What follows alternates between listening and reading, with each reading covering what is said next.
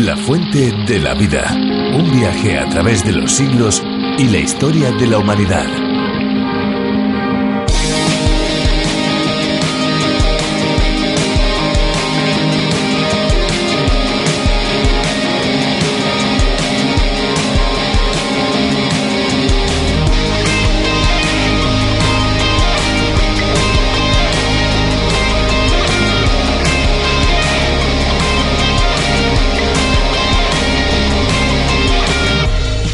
Agua está en un constante movimiento y de esta forma adquiere diferentes formas.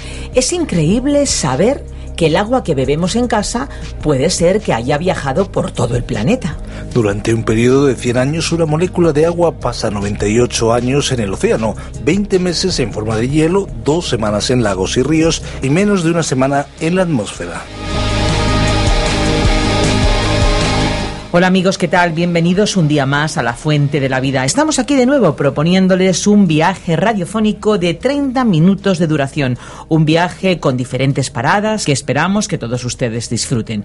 Un programa que se emite de lunes a viernes todos los días en esta misma emisora y a esta misma hora. Amigos, sean bienvenidos. La Fuente de la Vida es un espacio que toma la idea de la versión original del teólogo y profesor de Biblia John Bernard Magui cuyo nombre es A través de la Biblia, toda una declaración de intenciones, un programa divulgativo que aquí en España ha sido adaptado y traducido por el teólogo y profesor de Biblia Virgilio Bagnoni. 66 libros de la Biblia al alcance de cada uno de nosotros en un viaje trepidante durante cinco años. Es un espacio también lleno de esperanza, un espacio que se emite en más de 80 países por todo el mundo. Precisamente está ahí parte de su éxito. La Fuente de la Vida adquiere un formato tan diferente y tan distinto a otros muchos espacios radiofónicos que eso es precisamente lo que le hace tan peculiar y tan original. Además, si los oyentes eh, quieren seguir los bosquejos de cada uno de los libros y los diferentes apuntes o notas, pues pueden pedirlos y nosotros se los enviaremos completamente gratis y gracias a la generosidad de muchos oyentes, quizá como usted o como usted, que de manera desinteresada ayudan económicamente a que la fuente de la vida llegue hasta donde nuestros pies jamás podrían llegar. Así que amigos, ya lo han oído, estén muy atentos porque al finalizar nuestro espacio les vamos a dar la dirección electrónica a la que pueden escribir y solicitarlo o bien el teléfono para que ustedes nos llamen y nos lo pidan. Pues llegado a este punto es el momento momento de dar paso a la música. Es parte también de nuestro programa, hoy con una canción que estamos seguros disfrutarán. ¿Vamos allá?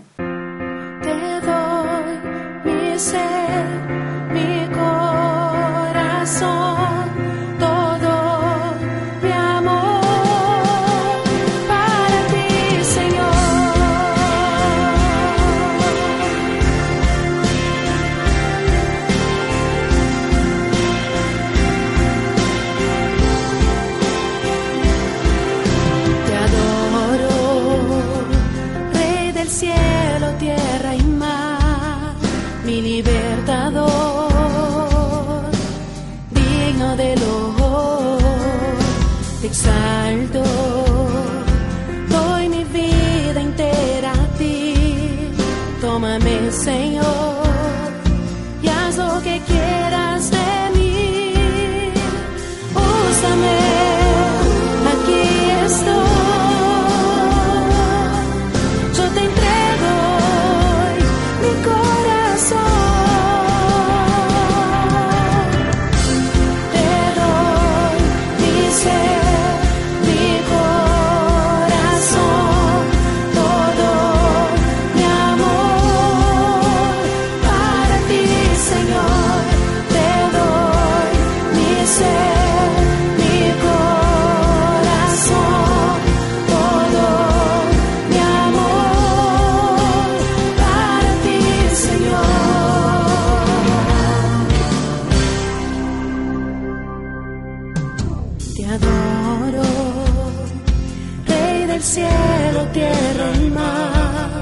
mini baby.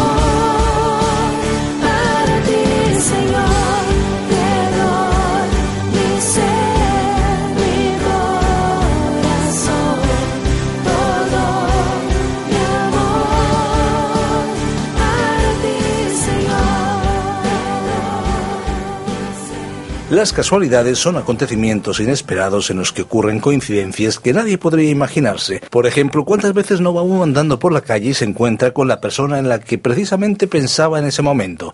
La verdad es que hay coincidencias y casualidades que ocurren todos los días, pero nos preguntamos, ¿serán realmente todas las cosas que nos pasan fruto del azar? Moisés nació en una familia israelita, pero por una orden del faraón todos los niños de su pueblo tenían que ser asesinados. Para hacerle sobrevivir a ese cruel genocidio, su familia le puso en el río y qué casualidad, le encuentra precisamente la mismísima hija del faraón. ¿Casualidad? ¿Será una simple y mera coincidencia? ¿No habría alguien detrás de todo esto? Eso es lo que vamos a descubrir a partir de hoy, porque empezaremos a conocer la historia de ese niño, ese niño elegido por Dios para liberar al pueblo de Israel. Y es que fue Dios quien condujo los acontecimientos, pues sus propósitos son perfectos, aunque muchas veces nos parezcan ilógicos.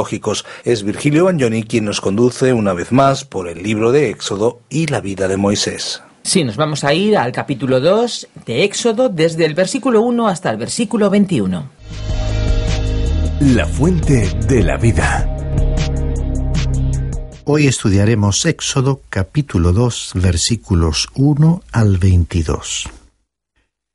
En cuanto al tema, diremos que nos explica este capítulo la manera en que Dios preparó un libertador para su pueblo, el nacimiento de Moisés, los primeros cuarenta años de Moisés en el palacio del faraón, la relación de Moisés con Israel y el rechazo del pueblo, y el matrimonio de Moisés con una mujer de otra nación. En nuestro programa anterior finalizábamos el primer capítulo del Éxodo con el relato de la persecución de Faraón contra los niños que naciesen en las familias de Israel, en contraste con la actitud de las parteras que valientemente ocultaron la información requerida por el soberano debido a su reconocimiento y respeto a Dios. Al comenzar este capítulo 2, mencionaremos algunas breves observaciones.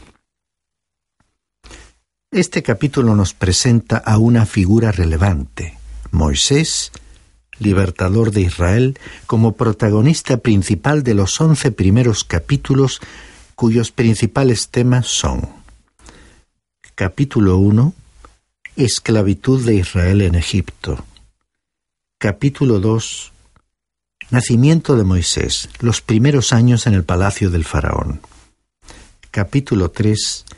Llamado de Dios a Moisés, segundo período de cuarenta años en Madián.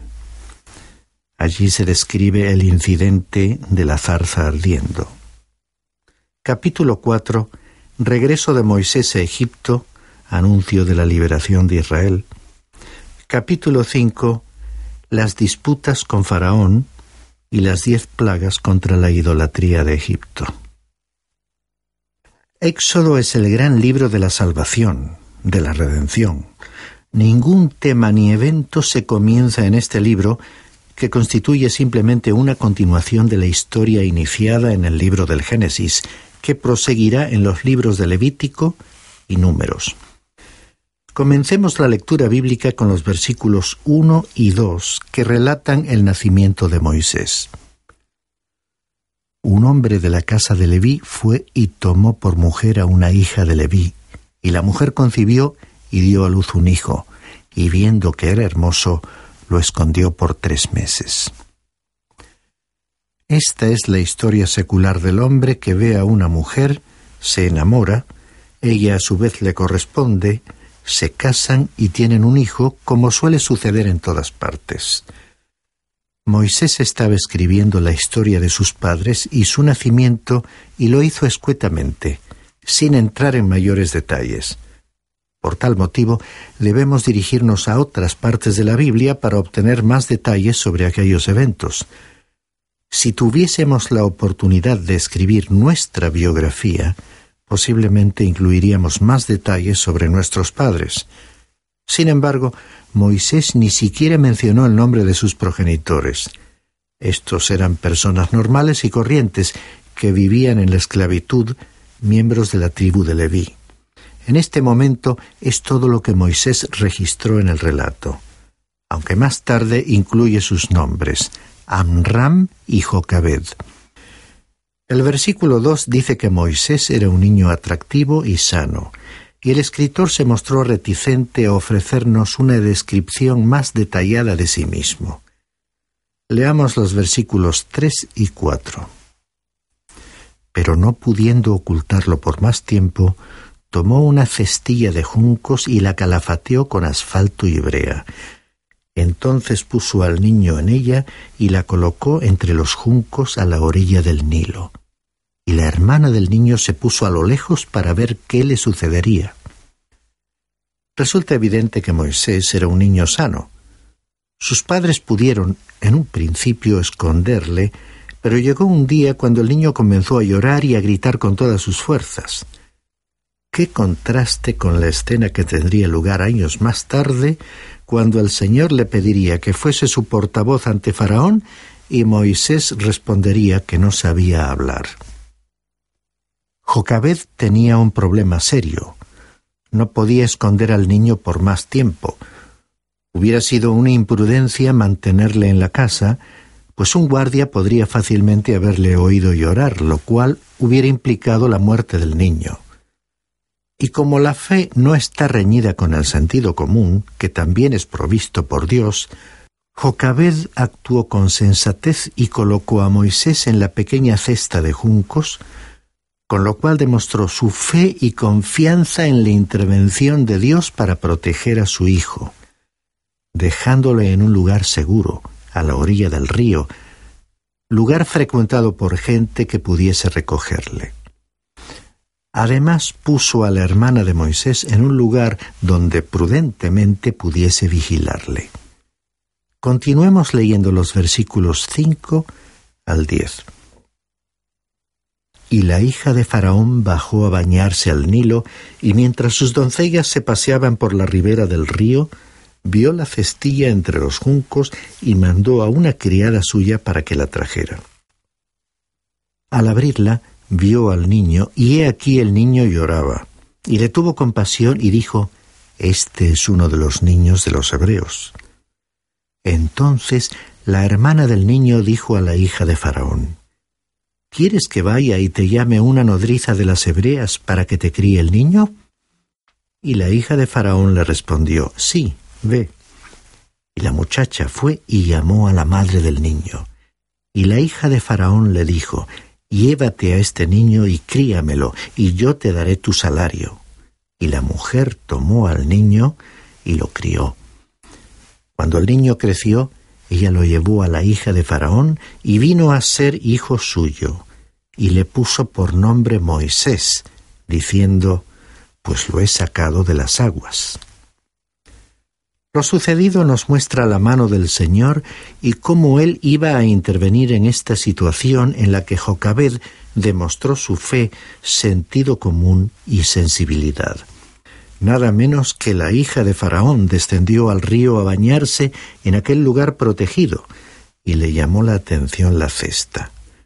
Una vez abierta ésta, el niño comenzó a llorar y la mujer no pudo permanecer insensible.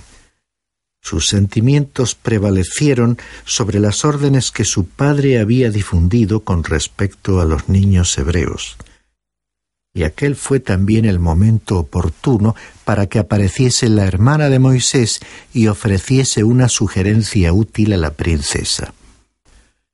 El giro real de aquellos acontecimientos nos muestran cómo actuó Dios a favor de aquellos que depositaron su fe en Él. Pues la misma madre del niño fue encargada de criarlo. Más tarde, la hija de Faraón le pondría al niño el nombre de Moisés, que significaba precisamente salvado de las aguas. Aunque la identificación histórica del faraón de la época de la opresión ha sido objeto de controversia y especulación, la hija de faraón puede haber sido la hija mayor del famoso Ramsés II, o quizás su hermana. Según las costumbres de la época, el primer hijo de la princesa tenía derecho a acceder al trono y entonces, en el caso de que Ramsés II y su reina hubieran permanecido sin hijos, Moisés habría sido el sucesor del faraón. Vamos a considerar ahora el primer intento de Moisés para ayudar a su pueblo. Moisés pasó los primeros cuarenta años de su vida en la corte de Faraón, donde creció y se educó como un egipcio. Su aspecto, su forma de hablar y su modo de actuar eran los de un egipcio. Más adelante, en este libro del Éxodo, veremos que cuando llegó a Madián fue reconocido como un egipcio. Moisés se educó en el gran templo del Sol, que era la universidad más importante de aquel tiempo. A veces solemos dar poco valor a los conocimientos y logros de los egipcios. Sus conocimientos de astronomía eran extraordinarios e incluyeron estudios sobre la distancia entre el Sol y la Tierra y teorías sobre la redondez de la Tierra también se destacaron por su dominio de la química, evidente en la forma en que eran capaces de embalsamar a los muertos, técnica que no ha podido ser aún igualada. Su destreza en la preparación de los colores era extraordinaria, pues los tonos logrados eran de mayor brillo que los nuestros en la actualidad, ya que no ha sido posible descubrir las fórmulas para producir el color que utilizaban los egipcios. Resulta increíble que tales colores se conserven aún luminosos, sorprendentemente vivos y hermosos después de cuatro mil años. Además de todos estos descubrimientos, los egipcios tenían también una gran biblioteca. El relato bíblico nos informa que Moisés fue educado en toda la sabiduría de Egipto. La única gran carencia en la preparación académica de Moisés fue que no había sido instruido en cómo servir a Dios. Pero no le tengamos en poco, porque era un hombre extraordinario. Esteban, primer mártir de la Iglesia cristiana, nos ofreció una visión penetrante sobre este período de la vida de Moisés. En el libro de los Hechos de los Apóstoles, capítulo 7, versículos 20 al 29, podemos leer lo siguiente. Fue por este tiempo que Moisés nació. Era hermoso a la vista de Dios y fue criado por tres meses en la casa de su padre. Después de ser abandonado para morir, la hija de Faraón se lo llevó y lo crió como su propio hijo, y Moisés fue instruido en toda la sabiduría de los egipcios y era un hombre poderoso en palabras y en hechos. Pero cuando iba a cumplir la edad de cuarenta años, sintió en su corazón el deseo de visitar a sus hermanos, los hijos de Israel. Y al ver que uno de ellos era tratado injustamente, lo defendió y vengó al oprimido matando al egipcio. Pensaba que sus hermanos entendían que Dios les estaba dando libertad por medio de él, pero ellos no entendieron. Al día siguiente se les presentó, cuando dos de ellos reñían, y trató de poner paz entre ellos, diciendo, Varones, vosotros sois hermanos, ¿por qué os herís el uno al otro?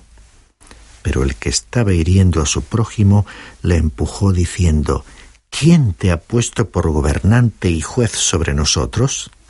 ¿Acaso quieres matarme como mataste ayer al egipcio? Al oír estas palabras Moisés huyó y se convirtió en extranjero en la tierra de Madián, donde fue padre de dos hijos. En otras palabras, toda la educación recibida en Egipto no preparó a Moisés para liberar al pueblo de Israel. Un día estaba él por la calle y vio a uno de los suyos que era perseguido y golpeado por uno de los que controlaban a los esclavos. No pudo reprimir sus impulsos y su reacción fue matar al guardia. Miró a su alrededor para comprobar si alguien le había visto. Pero su principal problema es que no miró en dirección a Dios, que no aprobó lo que él había hecho. En realidad, sin saberlo, había pretendido adelantarse cuarenta años a los planes de Dios para liberar al pueblo de Israel. En consecuencia, Dios iba a enviarle a un lejano lugar del desierto. Leamos el versículo 15. Cuando Faraón se enteró del asunto, trató de matar a Moisés, Pero Moisés huyó de la presencia de Faraón y se fue a vivir a la tierra de Madián, y allí se sentó junto a un pozo. El párrafo siguiente nos relata cómo en Madián Moisés escogió una esposa de otra nación. Moisés había vivido cuarenta años en Egipto, que como ya hemos afirmado, no le habían capacitado para las experiencias del resto de su vida. Leamos el último párrafo de nuestro estudio de hoy, es decir, los versículos 16 al 22.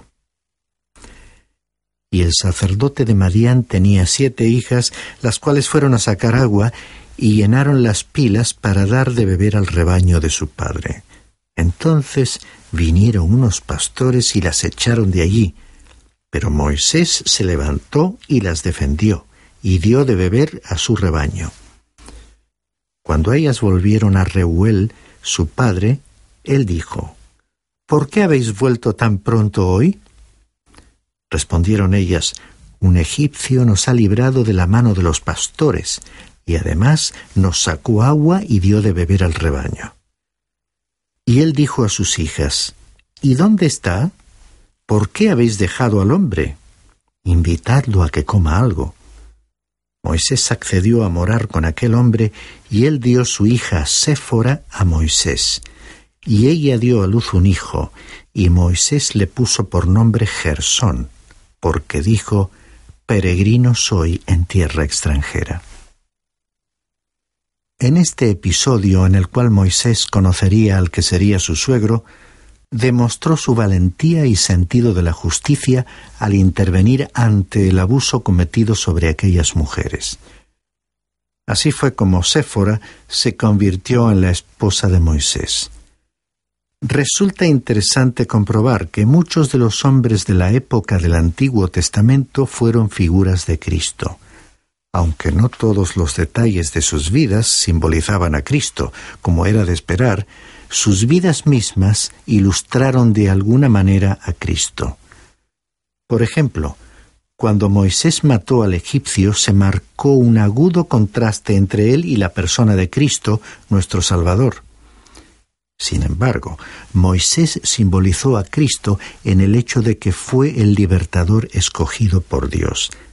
También él fue rechazado por el pueblo de Israel y se dirigió a gente de otras naciones no judías, uniéndose a una esposa perteneciente a dichos pueblos. Después de ello, apareció nuevamente ante Israel como su libertador y fue aceptado. Así es que encontramos a Moisés en la tierra de Madián, que durante los siguientes cuarenta años sería su hogar y donde nacieron dos de sus hijos. Allí en el desierto comenzaría su preparación para convertirse en el libertador del pueblo de Israel, esclavo en Egipto. Con respecto a aquel matrimonio de Moisés, ha existido siempre un interrogante. No me cabe duda de que debió haber amado a su mujer, pero la información de que disponemos no revela que haya existido una admirable relación con su esposa. Esta parte de su vida es uno de los episodios que Moisés, en cierta forma, pasa por alto. El nombre Séfora significa gorrión o pájaro pequeño, lo cual podría describir a una persona de pequeña estatura y nerviosa. Quizás cabría haber algo de confusión en Moisés con respecto a su propia identidad y en cuanto a las promesas que Dios había dado a Israel en el nombre que le puso a su primer hijo, Gersón, cuyo significado en hebreo estaba relacionado con su situación de ser un peregrino en una tierra extranjera. En el pasado, Dios había prometido a Abraham la tierra de Canaán. Por una parte podría recordar a Egipto como su propia tierra, y por otra estaba la opresión en que vivía Israel en aquel país y su necesidad de una liberación. Podemos imaginar lo que habrá pasado por la mente de Moisés al recordar su pasado inmediato, con su elevada posición y privilegios, y su situación posterior como un nómada en el desierto. El tremendo contraste seguramente dio lugar a que se plantease preguntas con respecto a su situación pasada y perspectivas futuras. ¿Por qué habría tenido que ocurrir aquel desafortunado y grave incidente que motivó su huida de Egipto? ¿Era su situación desfavorable ya irreversible? ¿Habría alguna forma de rehacer su vida? ¿Habría realmente un futuro para él?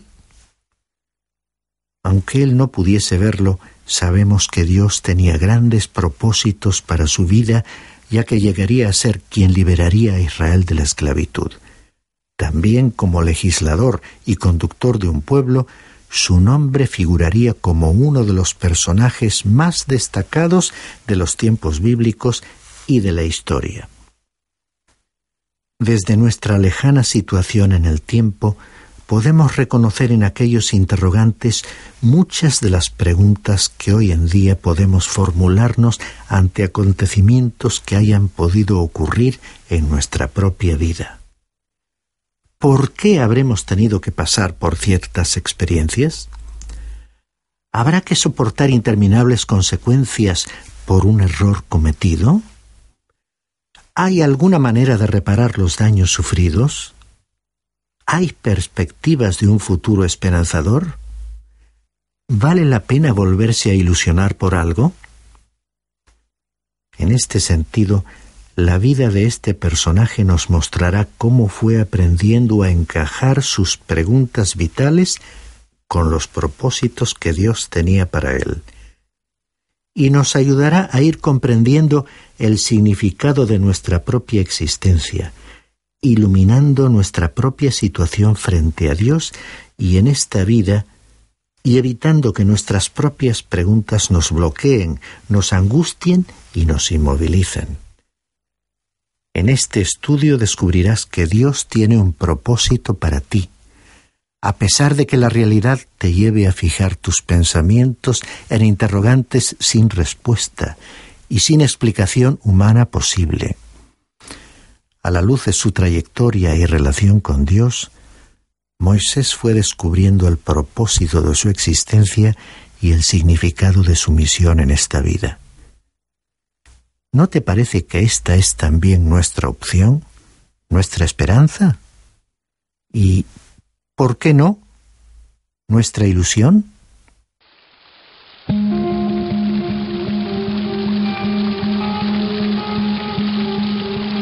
Amigos, hemos finalizado el programa de hoy, apenas unos minutos para darles una última información. Les damos muchas gracias por acompañarnos. Queremos recordarles que vamos a estar aquí en esta misma emisora de lunes a viernes a esta misma hora, así que contamos con ustedes, no nos den plantón. Gracias por acompañarnos en esta aventura y no olvide que hay una fuente de agua viva que nunca se agota. Beba de ella.